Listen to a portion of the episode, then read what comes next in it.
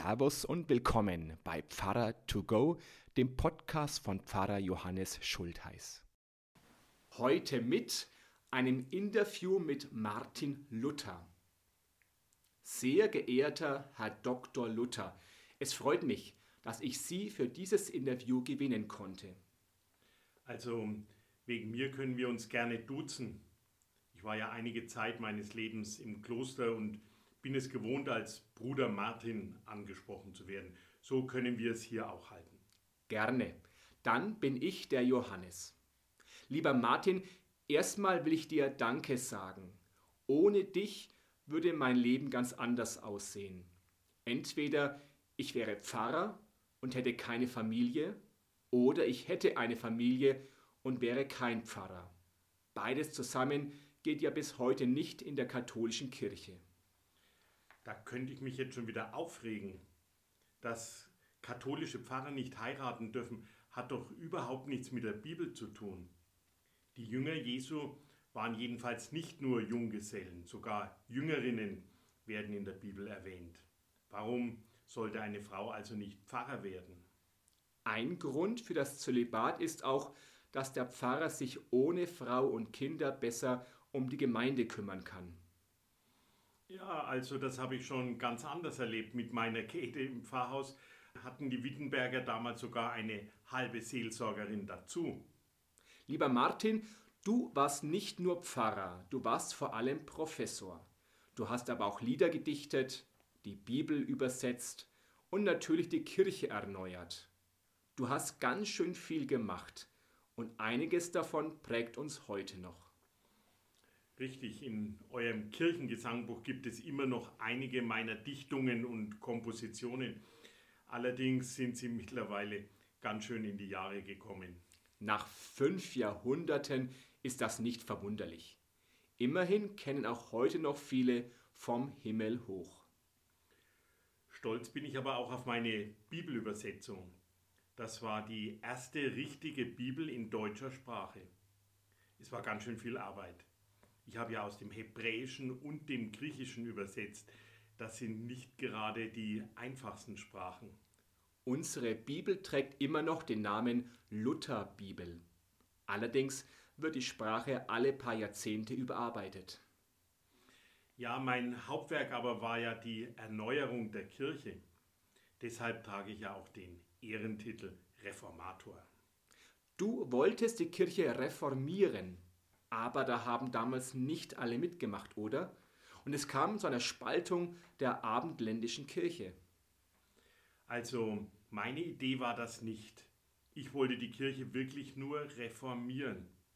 Biblische Theologie, gebildete Pfarrer, Aufhebung des Zölibats, Abschaffung der Herrschaft des Papstes und ein Gottesdienst in deutscher Sprache.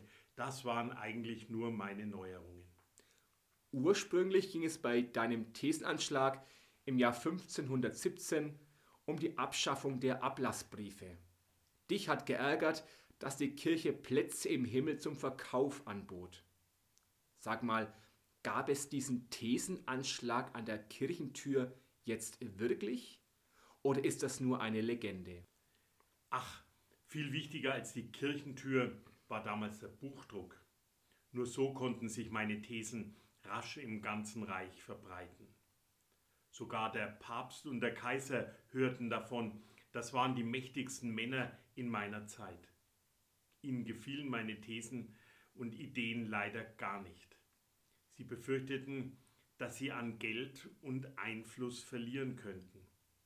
Also wurde mir der Prozess gemacht. Ich wurde zum Reichstag eingeladen und man hat mich aufgefordert, meine Thesen zurückzunehmen aber man kann doch nicht die Wahrheit zurücknehmen.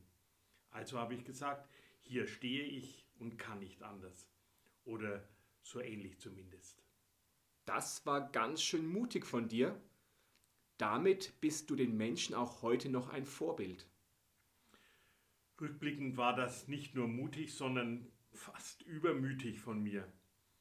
Immerhin wurde ich anschließend für vogelfrei erklärt und war damit eigentlich völlig rechtlos.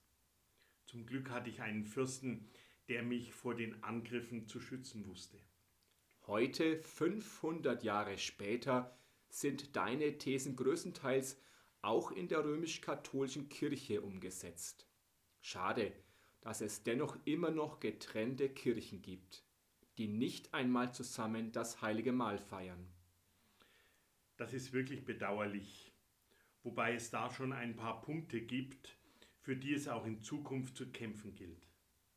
Gekämpft hast du zu deiner Zeit mit drastischen, durchaus nicht zimperlichen Worten, immerhin nur mit der Feder. Also ich selbst habe niemanden geschlagen. Mit Worten habe ich in der Tat auch ganz schön ausgeteilt. Da habe ich mir von meinen Gegnern nichts gefallen lassen. Die konnten auch ganz schön austeilen. Es war nicht immer leicht, sich für die Wahrheit und für das Gute einzusetzen. Vor allen Dingen, wenn es einem selbst an den Kragen geht. Manchmal bist du aber auch anderen an den Kragen gegangen. Deine Weste ist jedenfalls nicht nur weiß. Beim Bauernkrieg hast du beide Seiten beim Kampf mit der Waffe beeinflusst. Und auch bei deinen Worten gegen die Juden kann man heute nur erschrocken den Kopf schütteln. Ja, ich war eben auch nur ein Mensch und ein Kind meiner Zeit. Ich war damals furchtbar wütend, dass ich die Juden nicht für den Glauben an Christus gewinnen konnte. Und dann habe ich auf die Juden geschimpft, so wie es damals üblich war. Das tut mir jetzt echt leid. Ich bin halt ein sehr emotionaler Mensch. Das ist jetzt natürlich keine Entschuldigung für meine Worte. Trotzdem finde ich es unfair, mir all das anzukreiden, was den Juden in den Jahrhunderten nach mir angetan wurde. Okay, wir tun uns da einfach aus unserer durch den Holocaust geläuterten Perspektive. Aber eine gewisse Mitschuld musst du vielleicht doch auf dich nehmen. Ein Heiliger bist du jedenfalls nie geworden. Bloß nicht. Die hatte ich ja damals auch auf meiner Abschussliste. Ich war ein Mensch aus Fleisch und Blut mit Ecken und Kanten, nicht bloß so eine nichtsnutzige Statue mit Heiligenschein. Wobei so ein bisschen Heiligenstatus genießt du ja schon in der evangelischen Kirche. Was wird nicht alles mit deinem Namen vermarktet? Da gibt es einen Lutherweg, Lutherbonbons, Luthersocken und sogar noch einen Luthergartenzwerg. Das ist mir gesagt alles zu Lutherlastig, als ob ich damals ganz allein den Glauben erneuert hätte. Mich unterstützten damals Philipp Melanchthon, Johannes Bugenhagen oder Justus Jonas und natürlich meine liebe Frau Katharina von Bora.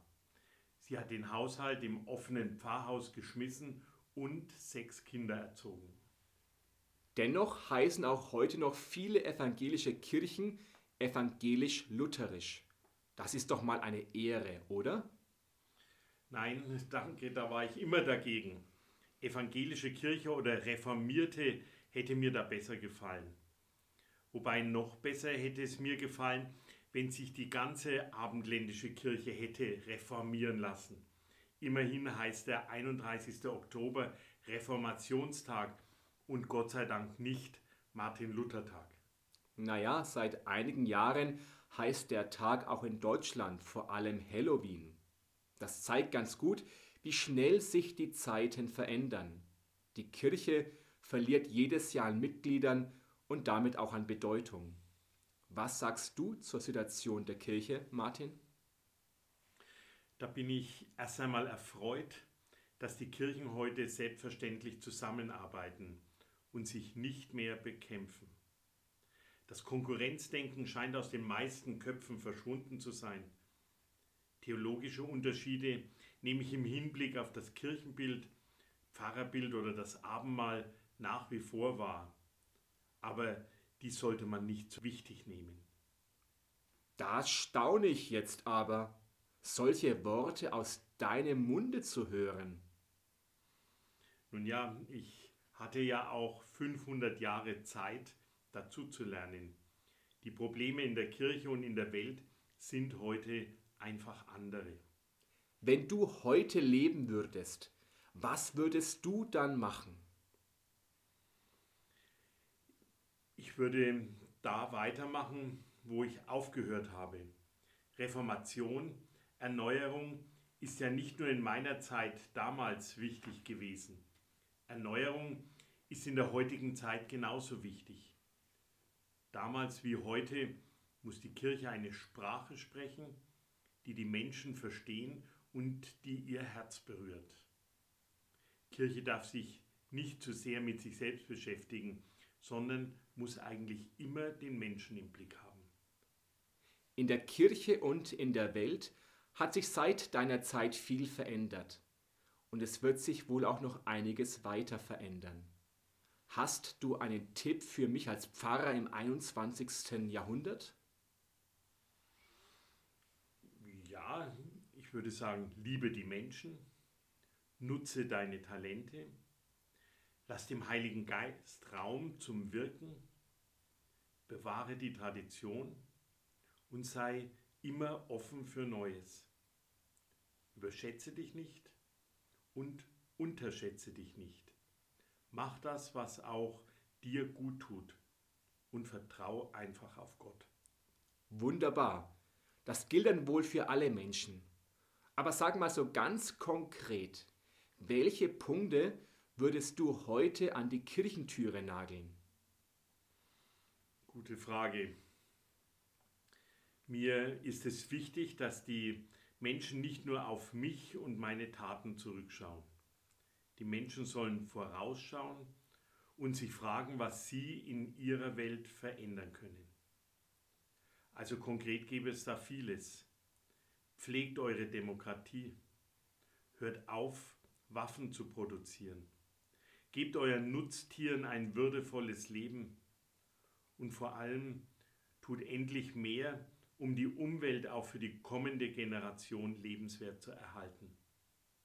Eigentlich wisst ihr doch selber, was sich alles ändern muss. In eurer Zeit gibt es viel Bewusstsein für das gute und faire Leben. Aber die Umsetzung klappt oft nur mangelhaft. Da hast du recht. Am Reformationstag Neudeutsch Halloween verkleiden sich alle als Monster. Aber eigentlich gibt es doch schon genug Monster in unserer Welt. Keine echten Monster, aber Menschen, die sich wie Monster benehmen und die Welt kaputt machen.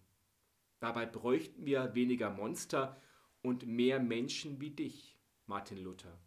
Menschen, die der Welt einen Denkanstoß geben. Danke, Martin Luther, für dieses Gespräch und danke an Martin Steinbach, der heute dem Martin Luther seine Stimme geliehen hat. So, das war's schon. Dann sage ich Servus und bis zum nächsten Podcast. Oder vielleicht sehen wir uns ja auch am Sonntag live in der Kirche oder werktags im Gemeindehaus oder auf YouTube oder sonst irgendwo. Gott behüte euch. Servus.